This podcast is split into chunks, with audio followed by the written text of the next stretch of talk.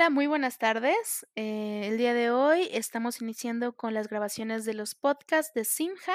Simja es una organización en la cual nos enfocamos a la promoción de la salud desde diferentes de- puntos de vista, eh, tanto nutricional, psicológico como médico. El día de hoy nos acompaña Amira Márquez. Ella es psicóloga, especialista en salud ocupacional. Muy buenas tardes, Amira. Hola, buenas tardes, ¿cómo estás? Bien, bien, gracias por acompañarnos. Y también tenemos a Kenia Trujillo. Ella es nutrióloga clínica. Hola, muy buenas tardes. Eh, saludos a las dos. Pues bueno, ellas van a ser nuestros especialistas. Yo también voy a formar parte del equipo. Soy Andrea Albarrán, yo soy médico general eh, y vamos a iniciar. El tema que decidimos tomar en esta ocasión es balance saludable en el regreso a clases virtual. Esto es porque en muchas ocasiones los padres eh, nos han preguntado eh, de algunos detalles eh, con los cuales tienen dudas. Ah, por ejemplo, qué darle de comer a los niños, porque ya no tienen ideas o novedades y ya les cuesta mucho trabajo convencerlos de que coman cosas nuevas. También eh, el hecho de que estén tanto tiempo en casa produce menor actividad física y cómo mantener la concentración durante las clases que ahora, como dice el tema del podcast, son virtuales, ¿no? Es una novedad para muchos de los padres, para muchos de los niños, para muchos de los profesores, que también implica un reto para ellos. Entonces, bajo este tenor, vamos a preguntarle a nuestras especialistas qué opinan sobre este tema, qué, qué opinión nos pueden dar. Eh, si gustan, iniciamos con Amira Márquez. ¿Tú qué nos puedes decir? Ah, bueno, eh, para saber eh, más acerca de este balance saludable del que queremos hablar, Andrea, eh, bueno, queremos saber un poco más acerca de los riesgos psicológicos, ¿no? Que los niños, las familias y, como lo comentabas, incluso las maestras van a tener que enfrentar este ciclo escolar. Y bueno, obviamente tenemos que contestarnos y hacer varias preguntas. Por ejemplo, ¿qué tipo de actividades y qué habilidades cognitivas un niño necesita para adaptarse, ¿no? Y bueno, eh, definitivamente ser exitoso en este año escolar. Eh, los niños de verdad se van a beneficiar de estos estudios en línea y pues obviamente sí va a existir un contraste muy grande entre las clases presenciales y en línea, ¿no? ¿cómo, ¿Qué crees, Kenia? ¿Cómo ves este asunto? ¿De verdad existe un contraste muy grande entre clases presenciales y en línea?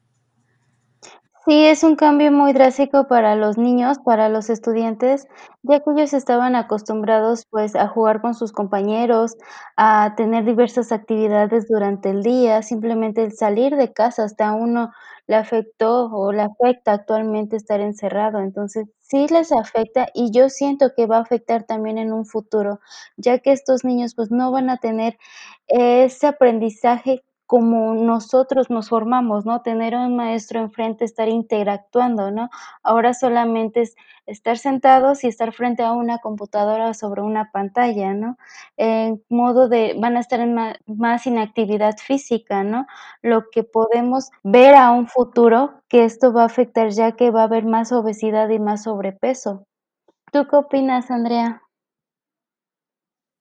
Sí, como dicen ustedes, son muchísimos factores que debemos considerar, desde la alimentación, desde las habilidades psicológicas que van a desarrollar los niños, que ya desarrollaron, porque hay que recordar que la mayoría de los niños de hoy en día ya nacieron con el Internet, ya nacieron con un celular o con una tablet cercana casi las 24 horas del día. Entonces ya tienen habilidades pues distintas a muchas otras generaciones. Positivas, creo yo, al menos desde mi propia opinión. Eh, hace poco una de mis sobrinas estaba haciendo una tarea virtual, tiene apenas cuatro años, y me sorprendió, de verdad me sorprendió la habilidad con la cual se comunicaba con la cámara. Eh, y ponía como su propio estilo, su propio toque, y me, me encantó. O sea, yo creo que a su edad no hubiese tenido esa habilidad definitivamente de comunicarme con una cámara y de dar a entender todo lo que ella quiso dar a entender. Inclusive hacía pausas como para como si estuvieras dando una clase virtual, digámoslo así, ¿no? Entonces, eh, es eso es a mí me sorprendió muchísimo, porque sé que muchos niños de hoy en día ya tienen habilidades de ese tipo pero, eh, tenemos que también como adultos apoyarlos a que se acoplen, se se sientan cómodos estando dentro de casa, pero aún así continuando con su aprendizaje escolar, ¿no? Eh, de hecho, me llamó muchísimo la atención el tema que comentaste, mira, sobre los riesgos psicológicos. ¿Qué riesgos psicológicos pueden tener los niños hoy en día con este cambio, no? Con este inicio de clases virtuales, con esto de estar 24/7 dentro de casa y hacer todas sus actividades, tanto sociales, escolares, del hogar, dentro del mismo espacio que algunas personas tienen la dicha de tener a lo mejor un jardín, pero Mm. muchas otras personas se encuentran en un departamento de 60 metros cuadrados y tal vez es una familia de 4. Entonces, Mm. ¿tú qué qué qué riesgos son los que nos comentabas que pueden presentar estos niños? Bueno, pues, am, tenemos que recordar que los niños en edad escolar, digamos de 4 a 12 años, eh, que son los niños que se encuentran estudiando principalmente la educación primaria, están aprendiendo a controlar sus impulsos, ¿no? Están mejorando su memoria, su proceso de atención, su proceso de aprendizaje y, bueno, eh, obviamente ellos van a tener dificultad para concentrarse y enfocarse en sus clases, ¿no? Eh, por lo que se recomienda, claro, en lo que se pueda tener, eh, un adulto siempre presente para que ellos puedan, ah, realizar sus tareas, para que puedan prestar atención al televisor y, tomar a lo mejor alguna nota y, bueno, al final al final del día, pues, contestar y entregar todas las tareas que necesitan, ¿no? Pero por lo mismo de que ellos están mejorando sus su memoria, están eh, aprendiendo a controlar sus impulsos, ¿no? Como quedarse sentados, como poner atención, como memorizar cosas, eh, puede provocar frustración en los niños. Y, eh, eso también puede frustrar, eh, obviamente a los padres, ¿no? Que ahora se encuentran a cargo de la educación de los niños prácticamente, ¿no? Este, entonces, no va a ser algo, digamos, anormal en un principio, sobre todo en estas en estas semanas.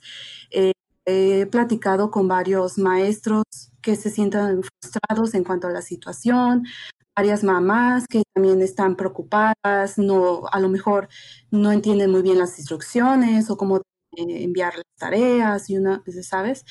Este, entonces, esto es un proceso de adaptación, tenemos que comprender que es un proceso de adaptación y que solo trabajando juntos, pues, vamos a mejorar, eh, en en los próximos meses, ¿no? No es algo que va a cambiar del día a la mañana, ¿no? Y vamos a ser expertos, digamos, la semana que viene, ¿no? Sí, yo creo que, así como dices tú que no vamos a ser expertos, bueno, como padres, ni los niños, también yo creo que la Secretaría de Salud tiene que pulir muchas cosas. Algo que nos comentaba una de nuestras amigas, Leti, ella está ahorita, eh, trabajando con unos niños, eh, ella es puericulturista y aparte psicóloga y aparte estudió pedagogía. Entonces, pues, una familia la contrató para trabajar con sus niños ahora que, pues, ellos como padres no les da tiempo para dedicarse a la a todo el área escolar. Entonces, nos platicaba que, pues, está terrible, ¿no? Nos decía que inician como la escuela para padres a las 7 de la mañana. Entonces, a las 7 de la mañana tú tienes que conectar en tu televisor, bueno, o en o en la computadora, y te dicen cómo van a trabajar, eh, cómo van a hacerse el envío de las tareas. Y después, eh, algunas más bien algunas clases de los niños de acuerdo a qué grado están, si preescolar, si primero de primaria, segundo de primaria, quinto de primaria. De acuerdo a su grado escolar, comienzan a transmitir su clase del día. Entonces, ella está con una nena de 7 años y dice que su clase inicia a las 5 de la tarde pero su Mm. termina como a las 7 de la tarde y a esa hora comienzan a hacer las tareas, digámoslo así, o las actividades del día. Pero es tan crítico o o, pues, el avance es tan lento que va terminando y enviando las tareas a las 10 de la noche. Entonces, imagínate tener las la 10. ajá, o sea, imagínate tener un estar acostumbrados a a la mejor ir de 8 a 2 de la tarde, o de 8 a 1 de la tarde los niños, y de repente son sus 5 horas, pero hasta las 10 de la noche. O sea, inclusive modifican sus patrones de sueño, ¿no? Claro, y, y por eso eh, también se recomienda pues tener una organización, ¿no? En este nuevo ciclo. Se recomienda, eh, bueno, yo con varios eh, terapistas que he trabajado, ellos siempre recomiendan tener eh, un calendario, ¿no? Un calendario familiar, de esos, bueno, grandes que puedes ver y que puedes colgar como en tu sala o en el comedor. Eh, incluso puede ser una actividad familiar, ¿no? En donde eh, todo, la familia se reúna y piensa cómo va a organizar su semana, ¿no? Este, entonces, ya teniendo organizado eh, el día o las semanas, eso va a ser, va a mejorar, bueno, no va a mejorar, va a, facilitar este proceso de cambio, ¿no? Que todo mundo, pues, estamos, está viviendo, no solo en México, sino en todo el país, en todo el mundo. Sí. Sí, sí.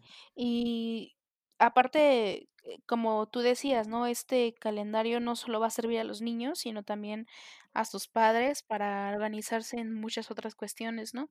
Que ahora son totalmente cargo de ellos.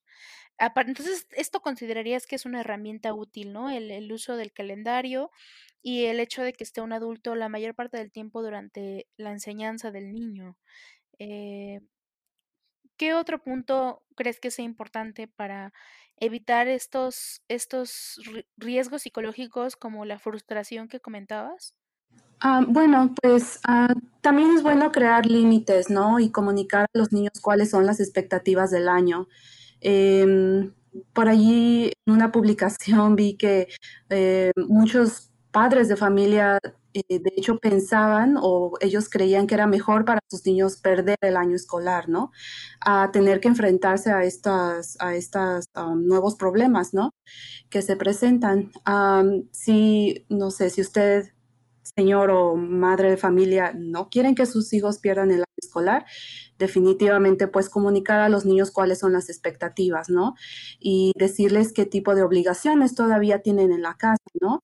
Eh, si es estudiar, también debe de colaborar en la casa o también debe de divertirse, tratar de salir a jugar después de que termine con sus actividades y pues solo para que el niño sepa eh, cuáles son las expectativas del año escolar, ¿no? Para que esté en el mismo tenor, ¿no? Que que Sí. todos que todos los de la familia.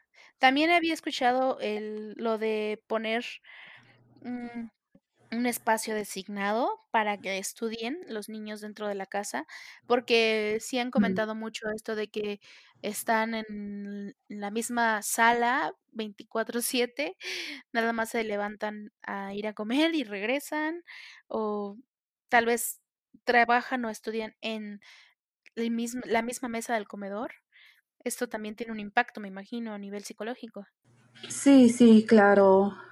Am, bueno, eh, de nuevo, esto es de acuerdo a la realidad, ¿no? Que, que las familias mexicanas tienen. Parece que en este ciclo escolar hay, se acentúan más las realidades en México, ¿no?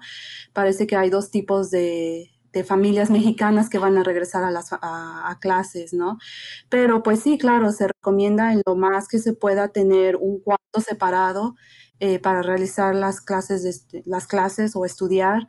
Si no es posible hacer esto, por lo menos designar, no sé, una silla, ¿no? Y Una silla para pensar y para estudiar. Entonces, esa silla y ese cuaderno van a ser designados específicamente para esas actividades. Cuando se pongan aparte, entonces la escuela terminó. Ya el niño ya puede, no sé, brincar en, el, en, la sala de estar o salir afuera y jugar, regresar, comer en la cocina, no sé. Pero siempre es bueno uh, designar espacios para que así nuestro, bueno, su cerebro o bueno, eh, la mente vaya haciendo nuevas asociaciones, ¿no? Eh, y bueno, sí, eh, yo sé que este, eh, esta separación de espacios va a ser diferente y seguramente va a, va a afectar a los niños. Eh, no sé, a lo mejor algunos niños van a tener que estudiar en el comedor, ¿no? En donde comen. Entonces, eh, esto definitivamente incluso va a afectar sus eh, hábitos alimenticios. No sé, Kenia, ¿qué, ¿qué, opinas sobre eso? Sí, definitivamente concuerdo contigo, va a afectar completamente sus hábitos alimenticios, pero en lo que sí también estoy de acuerdo contigo es planificar, ¿no? Yo creo que aquí se debe de planificar para tener una buena alimentación, este, desde qué van a desayunar, qué van a comer, cuáles van a ser sus colaciones. Si no se planifica, entonces todo está tirado a la basura, por así decirlo, porque va a ser muy fácil de, ah, ok, ¿y qué vamos a comer hoy? No, pues no sé, ¿no? Y siempre es, vamos directo a la tienda y lo primero que encontremos, ¿no? O este, lo primero que tienen en el refrigerador y a veces no es nada saludable o por ende van a ir a comprar comida este, rápida, ¿no? Como son pizzas, como son este, hamburguesas, ¿no? Entonces, concuerdo contigo, mira, siempre hay que planificar, sí se va a ver afectado eh, su alimentación, porque pues no es lo mismo de que comían en la mañana y este y convivían con sus compañeros, ¿no?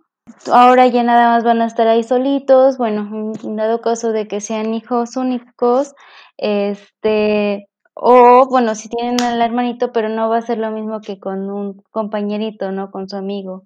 Entonces sí, sí se va a ver afectado. Eh, es muy importante ahora en esta nueva modalidad hacer partícipe al niño, ¿no?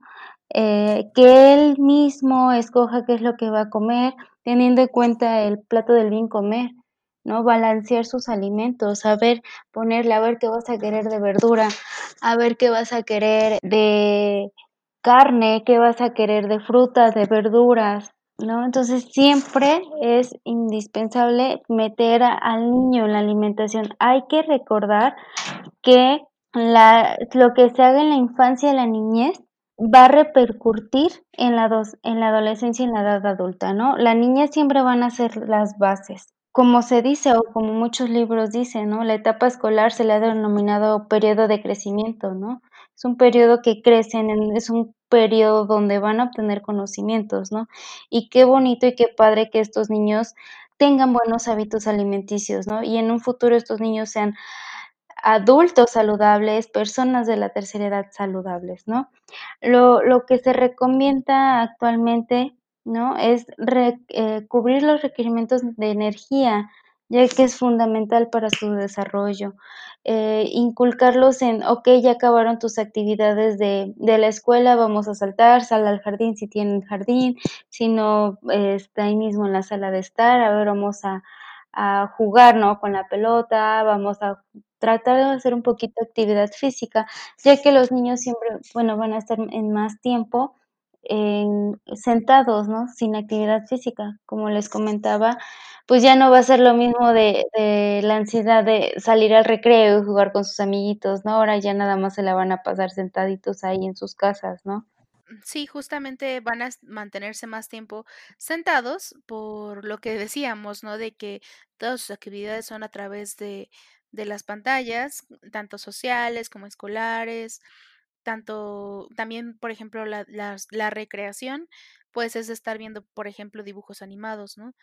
Entonces sí, tienes razón, muchísimo tiempo dentro de casa y es importante que toda esa energía que se está consumiendo a través de los alimentos se queme con actividad. Inclusive, por ejemplo, si es que el semáforo en la zona es amarillo o, o verde, de acuerdo a las indicaciones del gobierno, pueden salir a un parque cercano con todas las medidas de sana distancia y de higiene para mm, activar un poco físicamente a los niños, ¿no?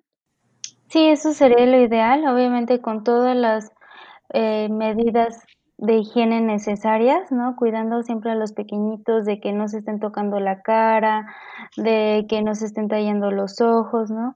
Entonces, si pueden y también los papás, algunos permiten de que sus pequeñitos salgan con esas medidas, sería una de las recomendaciones ideales, pero si no, simplemente en su casa, que no pase de, okey, están sentados, eh, haciendo la tarea y tomando las clases, ya pasaron 6 horas que estuvieron sentados frente al televisor y frente a una computadora, y ya después es siéntate otra vez a ver una película o a ver la tele o a ver, ¿no? Porque entonces ya vamos a crear en esos pequeñitos sedentarismo, ¿no? Entonces, ¿qué vamos a esperar en un futuro? Pues una, una un adulto sedentario, ¿no? Una persona que no va a estar acostumbrada a hacer ejercicio y por nada del mundo vamos a lograr que haga ejercicio porque sus bases pues no fueron construidas con realizar un poco de actividad física. Por eso en las escuelas se dan este, educación física para empezar a enseñarles y para que les nazca ese gusto de empezar a mover su cuerpo, ¿no? De, de saltar, brincar, de eh, tener actividad física. Muy bien. Y por ejemplo, ¿qué tips nos podrías dar con respecto a estos hábitos alimenticios que nos comentas? Uno de ellos sería el hecho de que realicen actividad física, que lo recomendado es que por lo menos sean 30 minutos al día, eh, según la Organización Mundial de la Salud. ¿Y eh, cuáles más, Kenny? ¿Cuáles más podrían ser? Antes que nada, hay que recordar que los pequeñitos no se someten a dietas, ¿no? Es nada más involucrarlos y enseñarles a comer saludable, ¿no? Nunca restringir alimentos. Obviamente, no se consume todo lo que es comida chatarra porque pues realmente no nos aporta nada bueno en nutrientes. Eh, lo que sí es recomendable o lo que yo recomiendo primero y antes que nada evaluar nuestro el estado nutricio de nuestros pequeñitos, ¿no? Evaluar si necesita más nutrientes eh, de lo que está consumiendo actualmente. Eh, hay que evaluarlo si está en obesidad, sobrepeso, bajo peso, desnutrición. De ahí empezar, ¿qué es lo que nuestro hijo necesita, no? Eso es lo principal. Eh, hay que consumir muchos líquidos, eso también es una de las eh, cosas muy importantes, ya que el agua es el elemento vital para los seres humanos, ¿no? Entonces sí hay que decirle a nuestros pequeñitos que estén consumiendo agua mientras están ahí este, haciendo su tarea o mientras están tomando sus clases virtuales, una botellita de agua para este, que cada ratito le estén dando un traguito, ¿no? Eh, hay también que tener en cuenta que no nada más son los niños, ¿no? Son todos los, los, integrantes de la familia, hay que involucrarse todos, ¿no?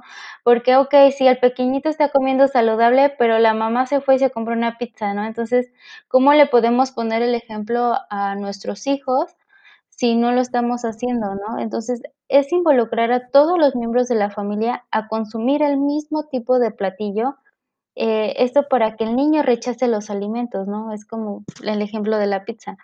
¿Cómo no vas a querer que tu hijo rechace las verduras si te está viendo que estás comiendo una pizza o una hamburguesa, ¿no? Entonces, es, es importante incluir a todos los miembros de familia, como comentábamos antes con Namira, eh, planificar los alimentos, ¿no? A ver, si se puede y si se tiene el tiempo, a ver, ¿qué se te antoja a ti de comer? Ah, ok, pero fíjate que le falta esto de verdura, ¿no? O le falta este grupo de alimento. Ok, entonces ahí ya se va empezando a integrar toda la familia. No sé, puede ser que la mamá escoja el platillo del lunes, ¿no? Al pequeñito el platillo del martes y así sucesivamente. Entonces es un trabajo en conjunto y lo cual vamos a tener bonitos resultados, ¿no? Que toda la familia va a comer saludable. Otra, otra, otro punto también que he visto en mis pacientes, algunos papás, por ser un pequeñito, dices, no, es que él no va a comer y sus porciones son muy pequeñitas, o sea, casi casi para un bebé y tú dices, no, pues de acuerdo a su edad son las porciones que debe de consumir. Tú como mamá o como papá debes de detectar qué porciones necesita tu pequeño, ¿no? Por ejemplo, un niño del kinder no se le va a servir la misma porción que un adulto, que mamá o papá, porque su estomaguito todavía es muy chiquito. Simplemente con haber servido esa cantidad de comida estamos bloqueando su vista y decir, no, ya no quiero, o sea, nada más con verlo va a decir, no, ya no se me antoja, es mucha comida, guacala, ¿no? Entonces, no, es de acuerdo a sus necesidades, de acuerdo a su edad, y ir viendo, ¿no? Puede ser que digamos, okey, vamos a darle tanto de de verduras, tanto de alimentos de origen animal, tanto de leguminosas, okey, esta vez sí se lo comió, vamos a repetirlo la otra vez, oh, no, me dejó, no sé, un cuarto de porción del platillo, ¿no?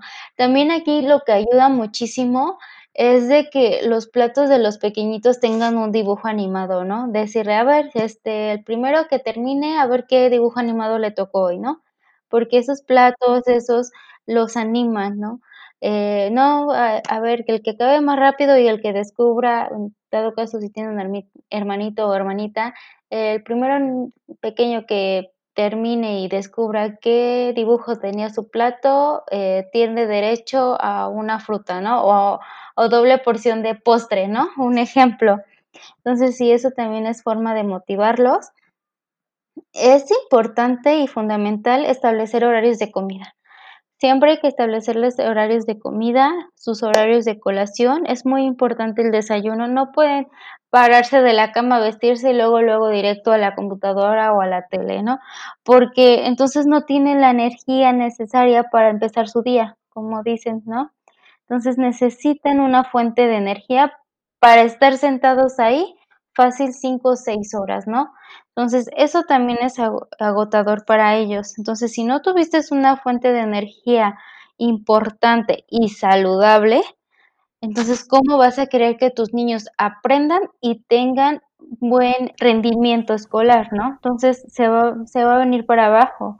Hay una hay una frase, no sé qué tan cierto sea, pero hay una frase que decía mi abuelita que siempre me decía que desayunara como rey y que cenara como mendigo. O sea, que la cena fuera mucho más ligera que a comparación de los alimentos que consumes durante todo el día. ¿Esto también aplica, por ejemplo, para los niños? Sí, correcto. A veces los niños no necesitan tanta tanto aporte calórico en las noches, o sea, hasta un adulto, ¿no? No es necesario que se cenen su porción de carne así abundante, ¿no? O papas a la francesa, no, hay que hacerlo saludable. Una cena saludable podría ser una quesadilla de queso panela, ponemos un poquito de aguacate, un nopalito asado y jitomatito, ¿no? Hay que hacerlo más ligero, porque recordar que lo único que vamos a hacer, pues, ya es dormir, ¿no? El aporte de energía que nuestro cuerpo necesita es muy mínima, como para empezar el día, ¿no? En la clínica en donde estoy trabajando, hay muchas familias que ya se acostumbraron como a esta agenda de levantar a los niños media de la mañana, este, prácticamente sin cambiarse, ¿no? Eh, bajar al comedor, eh, no comer nada porque, pues, no pues tienen que estudiar, ¿no? A las 12 y hasta que terminan las clases, entonces ya tienen hambre y ya comienzan a comer, ¿no? Entonces eso parece que les ha funcionado por, por un tiempo, pero también ahora los nuevos pacientes dicen que ya es un problema, ¿no? Parece que ellos mismos crearon un problema porque ahora parece que los niños sienten que todavía están en vacaciones, ¿no? Porque eso es generalmente lo que hace, se hace en vacaciones, ¿no? Como dices, fomentar eh, actividades y eh, una organización que va a ser saludable, ¿no? Para la familia, para los niños. Pues así como lo comentabas, organizar o saber qué es lo que se va a preparar de, de comida en la semana, así se deben de preparar las actividades, ¿no? Em, en lugar, a lo mejor un domingo, en lugar de ver, terminar de ver no sé, un programa familiar y organizarse, ¿no? Organizarse en lo que se va a hacer en la semana. Sí, desde las actividades hasta la como el plan nutricional de esa semana, ¿no? Lo que, como decía Kenia, preguntarle a los niños y hacerlos parte de de ello, porque eso también, eh, aparte de que les ayuda a tener habilidades manuales, los hace sentirse parte de de las decisiones del hogar, y supongo que eso también puede apoyar a que se sientan parte de un grupo social, y eso los apoya para que aprendan a tomar decisiones también, y decisiones adecuadas. Mi sobrina, por ejemplo, ahorita mi mi cuñada está promoviendo mucho que ella decida qué es lo que va a comer, pero obviamente dándole la guía de que sean principalmente frutas y verduras. Le enseña a cortar verduras, a cortar frutas y se puede hacer, aunque están pequeños, si se tiene el tiempo, la disponibilidad por parte de los padres, obviamente con todos los cuidados necesarios y cuidando que lo hagan de una manera adecuada para no lastimarse, siempre bajo vigilancia de, de un adulto, pero les gusta, o sea, se sienten muy acoplados y lo disfrutan bastante. Sí, a los niños les encanta participar. También tengo a mi sobrinita que me dice, tía, quiero hacer postres contigo, ¿no? Me gusta cocinar, yo te ayudo, ¿no? Y es que es el momento, ¿no? Donde ellos quieren aprender, ver qué están haciendo. Obviamente, como dices, con las, con las medidas adecuadas, ¿no? No la vas a poner directo a la estufa, ¿no? Pero sí te puede lavar las verduras, sí te puede ayudar a mezclar los ingredientes, sí te puede ayudar a sacar las cosas del refri, ¿no? Cosas básicas que ellos se hacen sentir grandes, ¿no? Eh, es un logro para ellos ver que ayudó a, no sé, a hacer una ensalada y ver que todo el mundo se la está comiendo, dice, wow, ¿no? Yo la preparé. Y eso es una forma también de motivarlos, ¿no? De decirles, mira lo que acabas de lograr y qué rico te quedó, ¿no? Hay muchas formas de cómo motivar a los niños tan sencillas y a veces nosotros decimos, ay, si me va a ayudar, mejor me voy a tardar un buen, mejor yo lo hago, ¿no? No, pero son, son cosas tan simples que a ellos los hace ser grandes, ¿no? O sea, es el, la emoción de decir, ay, voy a cocinar, ¿no? Me ha tocado ver a los niños que ya se involucran más en la, en la cocina y dicen, yo, yo hago la comida, ¿no? Y le preguntas qué hace, no, pues yo le hago este, un sándwich, ¿no? A mi mamá y tú dices, pues es algo muy básico, pero para ellos es un logro, ¿no? Un logro que están compartiendo con sus amigos, ¿no? Se hacen sentir importantes, se hacen sentir mayores. Es muy importante siempre hacerlos partícipes de, en cuestión de alimentación y también de sus actividades, ¿no? Para que ellos se vean motivados, porque si no los tomas en cuenta, no va a haber esa motivación. Otra cosa que he escuchado recientemente es como dices, ¿no? La falta de motivación en los niños, a veces la apatía, porque, bueno, eh, están estudiando ellos, digamos, horas, ¿no? Y luego tienen que hacer sus actividades y entregar su tarea, ¿no? Pero eh, muchas veces si no hay la posibilidad para ellos de salir a jugar, entonces la siguiente actividad que deben de hacer es, o bueno, para entretenerse, ver videos en YouTube o ver televisión, ¿no? Entonces, no sé qué tan alarmante será que los niños eh, pasen tanto tiempo enfrente de una pantalla, ¿no? Eh, seguramente ese es otro riesgo que va a haber en este inicio de clases. Sí, claro, por supuesto, eso es muy, muy importante. Eh, que lo hemos estado viendo desde que inició la pandemia, pero sí es cierto que desde muchísimo antes, como les decía, los niños ya estaban en contacto con las pantallas constantemente. La mayoría de los niños que, que hoy en día forman parte de este grupo de 4 a 12 años o hasta los 17, ya nacieron con, con pantallas cercanas a ellos, ¿no? Y pues realmente, de acuerdo a la Academia Americana de Pediatría, fíjate, ellos mencionan cosas muy específicas de cuánto tiempo deben de estar los niños en pantalla algo muy, muy característico y todas estas medidas fueron antes de que iniciara la pandemia. O sea, de manera normal, eh, sin necesidad de estar en casa 24/7, los niños, por ejemplo, de dos años, menores de dos años, no deben de tener el celular, pues, en ningún momento. Ya cuando tienen de dos a tres años, a cinco años, tal vez pueden estar con el celular una hora al día, es lo que recomiendan ellos. Eh, pero siempre respetando los horarios de comida y los horarios antes de dormir libres de pantallas, porque esto modifica su ciclo de sueño. Es de las cosas que más le alteran a los niños el uso constante de pantallas, su ciclo de sueño. Aparte, obviamente, de estar eh, constantemente en sedentarios o en, con poco movimiento, porque como mencionaban ambas, ¿no? Estar con una pantalla o constantemente hace que eh, se distraigan y no, no hagan la misma actividad que tenían previamente. Y siempre estar presente un adulto para obviamente darse cuenta de que ese contenido sea educativo y que sea adecuado para la edad que, que tienen los niños.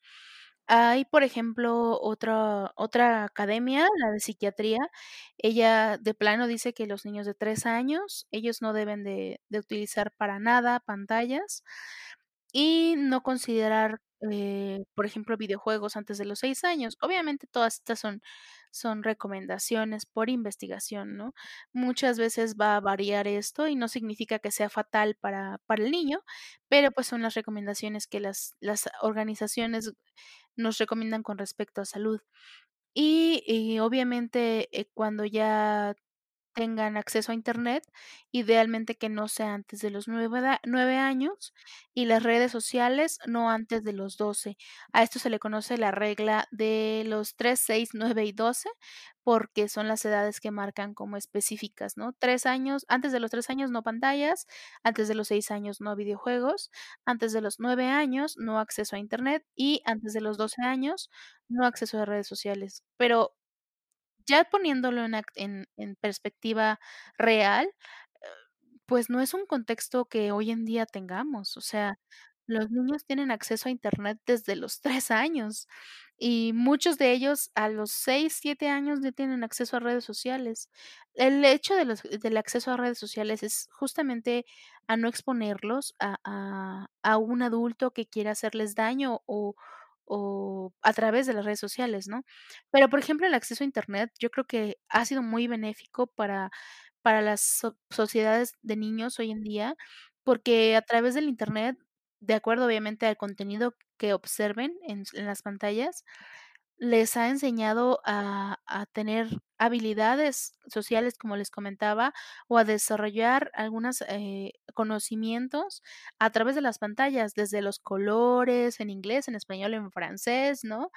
O los números, aprenderse los números. Todos esos programas educativos que yo creo que todas nosotras vimos, como Plaza Sésamo o Barney. O sea, hoy en día hay muchísimos programas de ese mismo estilo, ah, en YouTube, por ejemplo. Pero, obviamente, siempre tiene que haber un adulto vigilándolo, ¿no? Para que no se salga de contexto y no vean cosas que no sean aptas para ellas. O, inclusive, utilizar el bloqueo de contenido que, pues, muchísimas plataformas ya lo tienen, como YouTube. Eso también hay que echar mano de ello como adulto, ¿no?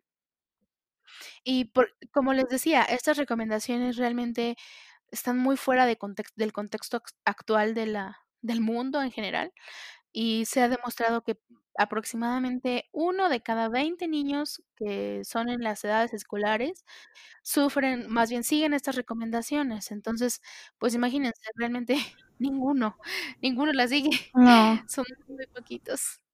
Entonces, yo creo que se tienen que que revalorar, porque las generaciones de hoy en día son muy distintas. Y yo creo que no tenemos que ser como como las generaciones más grandes, ¿no? Que dicen: "No, es que míralos, se la pasaban todo el tiempo en la televisión", cuando inició la televisión. O, eh, ante ha hace poco estaba leyendo, por ejemplo, que que hay escritos, eh, en de Platón, me parece, que uno re refería: "No, es que los niños ahora solamente quieren escribir, o las generaciones de ahora solo quieren escribir en papel, y el papel lo llevan para todos lados, y ahora todo lo quieren plasmar en el papel, y ya no ocupan esa técnica antigua que era en piedra", ¿no? Entonces, yo creo que siempre cuando salen cosas nuevas en en este mundo, eh, nos enfrentamos a la generación de adelante de nosotros, que está acostumbrada a que se hagan las cosas de una forma. Y pero siempre es es necesario que haya estos estos tipos de personas, ¿no? Los que están más acostumbrados a lo a lo cotidiano, o o a lo a las costumbres, y los que quieren ir en contra de estas, ¿no? Para que la propia humanidad pueda avanzar. Pero, pues, bueno, yo creo que es algo que no tenemos que hacer con los niños. Sí, obviamente, vigilar la calidad de contenido, yo creo que es lo más importante, para que cada cada minuto que se utilice, en el uso de las pantallas sea útil para su conocimiento y para su desarrollo como humanos, ¿no? Porque hay que recordar que son a través de las pantallas no solamente vamos a aprender, este, conocimiento o ciencia, sino también pueden enseñarnos, este, valores, ¿no? Valores sociales, valores propios, que también se tienen que nutrir, y que a veces eso lo aprendemos en la escuela, pero, pues, hoy en día también es cargo, tiene que ser, hacerse cargo los padres de, de ello, ¿no? Y, y de nutrirlo en nuestros niños. Y definitivamente ahora con la pandemia, como les decía, en este nuevo contexto, el uso de las pantallas ha aumentado demasiado. O sea, apenas estaba leyendo un artículo de abril del 2020 donde mencionaban justamente esto que les decía, ¿no? Que ahora ya no nada más los niños ven dibujos animados en las pantallas, sino que ahora también lo tienen que usar para estudiar, para estar en clase, para comunicarse con sus amigos, con sus familiares. Entonces, pues está cañón porque ha aumentado demasiado el uso de pantallas. Eh, para las aulas, por ejemplo, virtuales, que es, el, que es lo que comentaban ustedes. Eh, por ejemplo, no nada más el uso de Internet, sino también el, el, las visitas a canales de dibujos animados como Cartoon Network, Disney, Boomerang, ¿no? Nickelodeon, este, esos, esos, ese tipo de, de programas o canales se ha reportado que ha tenido aumentos de hasta un 60% en una sola semana. Y esto fue en abril de 2020, que fue el estudio que les digo. Entonces, imagínense, el 60%, ¿no? O sea, si de por sí no seguían las indicaciones de las recomendaciones de, de cuántas horas al día en pantalla, ahora muchísimo menos, ¿no? ¿Hay algún impacto negativo? Yo me acuerdo que cuando, bueno, cuidaba a, niños, em, yo tenía una regla de no prestar la, la tablet o la computadora por más de dos horas porque les iba a doler la cabeza. Yo sé que no era muy pedagógico el asunto, pero así más o menos controlaba el asunto. Pero realmente hay un impacto negativo en la salud. Pues mira, Realmente es muy nuevo este este ámbito, pero sí tiene impactos negativos. Mm, de los más comunes y los que ya están demostrados es, por ejemplo, que la cantidad de del tiempo que se está en pantalla, mientras más cantidad de tiempo se está en pantalla, obviamente puede desarrollar obesidad porque el niño se vuelve sedentario, ¿no? Necesitamos movernos y necesitamos jugar cuando somos niños. Entonces, lo primerito que puede pasar, que va muy de la mano con la alimentación que decía Kenia, es la obesidad. Cosa que tenemos que cuidar muchísimo hoy en día en los niños, porque con enfermedades nuevas como el COVID, este, la obesidad es un factor de riesgo muy pesado en niños para que fallezcan, desgraciadamente. Muchos dicen que, que sí, realmente la tasa de contagio en los niños es muy corta, muy, muy poca, perdón, pero si un niño se contagia, tiene obesidad y tiene a lo mejor un, mal manejo o, o, un manejo tardío porque, no sé, los papis pensaban que era una gripa común, ese niño tiene un factor muy alto para fallecer. Entonces, lo que menos queremos es que aumente la tasa de obesidad simplemente porque aumenta muchos riesgos de muchas otras enfermedades, pero ahora con ese tipo de enfermedades nuevas, pues aún más, ¿no? Ahora que, que estamos en, con la pandemia. Sí, yo creo que ahorita ya se está viendo reflejado, ¿no? Porque yo he tenido varios pacientes y he escuchado y he visto que hasta nosotros, ¿no? hasta mi involucro, ¿no? Subido de peso, porque esto no nada más afecta a ellos, nos afecta a toda la población en general, ya que pues el estar encerrado o lo que se estuvo encerrado o no tener la misma actividad que se tenía antes te vuelve sedentario, ¿no? Entonces sí he visto y he tenido más pacientes que me dicen, sabes que es que gracias a la pandemia he subido 5 kilos, ¿no? Si esto está pasando en los adultos, ¿qué no estará pasando ahorita en nuestros niños, no? Si nosotros como adultos tratamos de, de controlar más lo que comemos, eh, estamos más, eh, eh, tenemos más en cuenta el hacer el ejercicio, en caminar, en comer saludable. Ahora ellos, o sea, sí se va a ver reflejado posiblemente en ellos, no ahorita, o sea, no las estadísticas van a decir, ya los niños están obesos, ¿no? No, pero yo bueno, sí siento que ajá, bueno, sí, pero yo siento que las cifras se van a ver aumentadas en el paso de los meses, ¿no?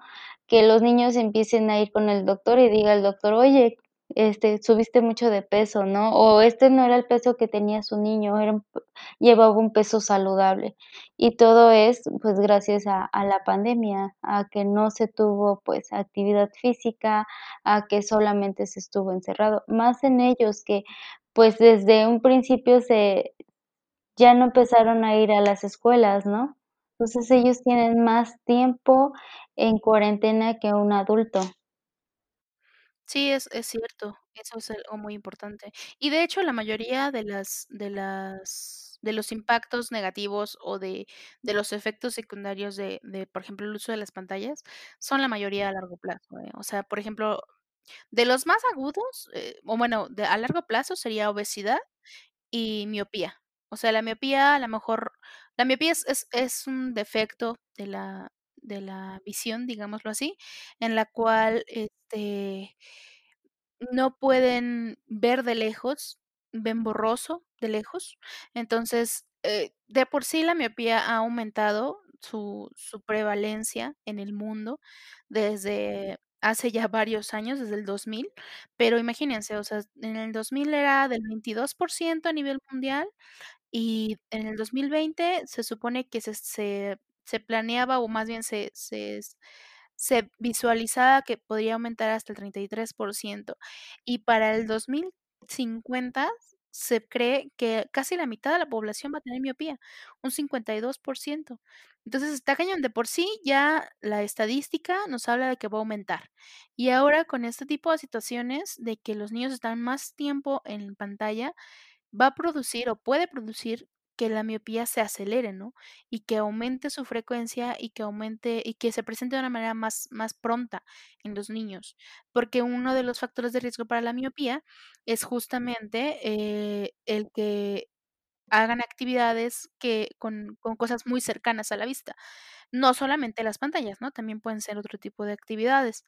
Pero esto es uno de los de los que se han demostrado que afecta bastante, así como factores hereditarios y otras cosas, ¿no? Más que nada ese esfuerzo visual constante que les comento. Porque realmente al momento de de estar con las pantallas, algo muy común que sucede es que, por ejemplo, disminuye cuántas veces parpadeamos. Normalmente en un minuto parpadeamos 18 veces, pero cuando estamos ante pantallas disminuye a solamente 3 veces por minuto. Entonces, la lubricación del ojo está cañoncísimo, o sea, ya no se está lubricando como debe de ser, y esto nos produce otros de los efectos secundarios, que este sí se puede ver a corto plazo. O sea, en el mismo día que el niño comienza a ver pantallas constantemente, puede iniciar con este, que es el ojo seco o el cansancio ocular, que es el que se siente la comezoncita en el ojo, que yo creo que todos lo hemos sentido, ¿no? La visión medio sí, es es horrible, es doloroso, y es lo que decías, Samira, justamente el dolor de cabeza. Eso es lo Ujú. primerito que puede puede producir el el cansancio ocular, porque obviamente todo nuestro cuerpo está conectado al cerebro, y, eh, el el ojo en específico, este, produce bastante dolor de cabeza o cefalea cuando está con en un en un uso constante con poco parpadeo o movimiento constante, ¿no? Porque tienen que estar viendo pantalla en la pantalla el movimiento de algún video, o o la explicación en de del profesor en el en el pizarrón, ¿no? Entonces, eso agota a a los ojos y se se ve se nota en en el cansancio ocular, que se puede presentar con esos síntomas específicos, que es ojo seco, comezón en los ojos, visión borrosa y el dolor de cabeza que nos comentabas. Entonces, realmente hoy en día es muy difícil el el el poder decir cuánto tiempo es es lo que deben de estar los niños, porque es necesario utilizar las pantallas, pero definitivamente algo muy importante es ver que las pantallas sean, eh, sean en un ambiente adecuado con la supervisión de los niños. Eh, como ustedes dicen, el plan familiar siempre es lo importante. Inclusive UNICEF, este comentaba un plan familiar sobre el uso de la tecnología, y desarrolló algunos puntos importantes para que se implementen ahora, eh, con el uso de de pantallas en los niños, ¿no?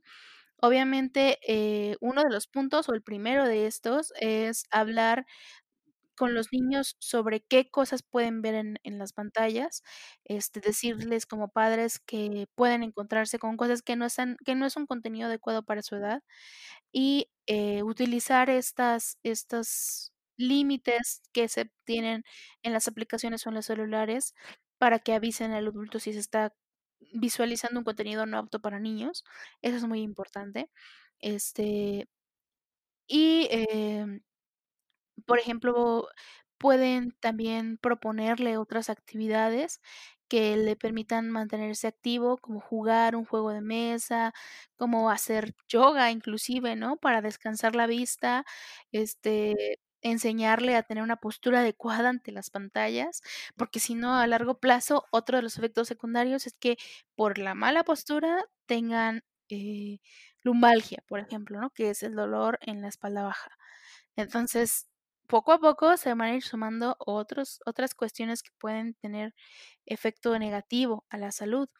Este, por ejemplo, el el respetar las las rutinas de los horarios de dormir y comer, como les decía, eso es superimportante, porque si no respetamos las rutinas, pues los niños pueden tener alteración en el sueño. Entonces, hay que activar las el el higiene la higiene del sueño, que es estar en un lugar cerrado, sin ruido, con poca luz, ¿no? Sin estar viendo las pantallas antes de dormir, para que logren tener un sueño plácido, que lo puedan iniciar de manera rápida y no tengan insomnios, por ejemplo. Y eso, pues, ayuda muchisísimo, ¿no?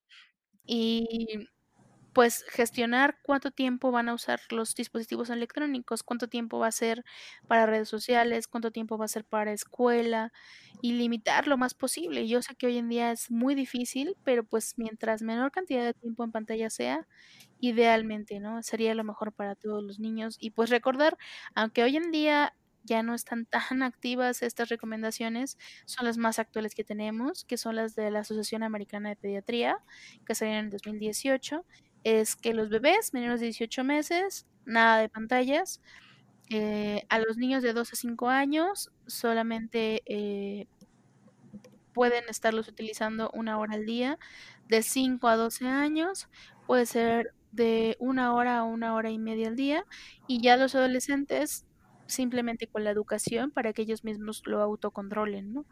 Pero, pues, yo sé que hoy en día pedirles 1 hora a 1 hora y media al día es muy difícil, porque, pues, simplemente la escuela se lleva aproximadamente 4 horas de estar ante pantallas o 3 horas, ¿no? Entonces, pues, ahora sí como papás tenemos que equilibrar el uso de pantallas, eh, hacer el plan familiar, tanto del uso de tecnología como del plan alimenticio, y hablar con los niños, yo creo que es lo más importante de toda esta plática que hemos tenido, ¿no?